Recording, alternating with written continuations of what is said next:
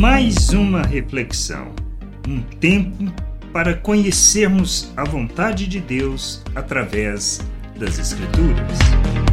As promessas são imutáveis. Não podemos duvidar das promessas, pois se o Senhor confirmou até com o juramento, elas são imutáveis. Assim como foi com Abraão, é conosco quanto ao que ele tem para nós, como podemos ler na carta aos Hebreus, no capítulo 6, do versículo 13 ao 17. Pois quando Deus fez a promessa a Abraão, visto que não tinha ninguém superior por quem jurar, jurou por si mesmo, dizendo: Certamente eu o abençoarei e multiplicarei os seus descendentes. E assim, depois de esperar com paciência, Abraão obteve a promessa, porque as pessoas juram pelo que lhe é superior.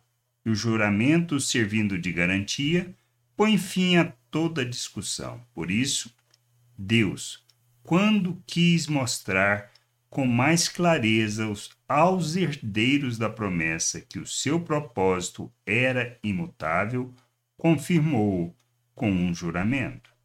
Quando olhamos, nós, quando olhamos as promessas feitas, quanto ao que temos nele, se não tomarmos posse é porque temos falhado no entendimento e na nossa jornada.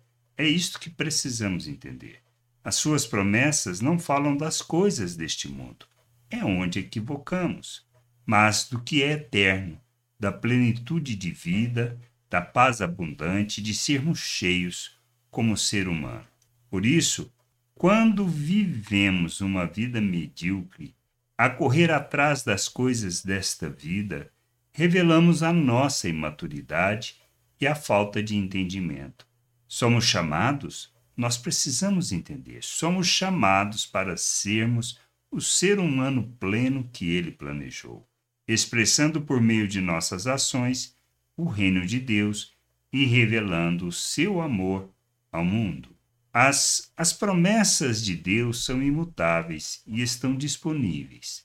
Como filhos, devemos correr para tomar posse, deixando as coisas deste mundo, ou seja, despindo da natureza humana, despindo dessa forma de pensar, agir e nos relacionar, e buscando o conhecimento e entendimento do que é eterno, para nos tornarmos imitadores de Cristo isto é, revestirmos-nos de Cristo em todas as nossas ações, palavras, todas as nossas atitudes, expressando a plenitude de vida que Ele nos oferece. A gente precisa ter esse entendimento. Precisamos nos despir da natureza humana, revestir de Cristo para que as promessas que estão disponíveis, de maneira que vivamos vida plena, revelando o reino de Deus enchendo a terra com o conhecimento da glória do Senhor, possa ser algo efetivo e expresso por meio de nossas vidas, pois somos cartas vivas de Cristo, somos o seu bom perfume, para revelarmos a salvação de nosso Deus. Que a gente possa ter este entendimento e buscar de todo o coração conhecimento e entendimento da vontade do Senhor para vivermos neste mundo como Ele. Graça e paz sobre a tua vida. Amém. Gostou da reflexão? Compartilhe.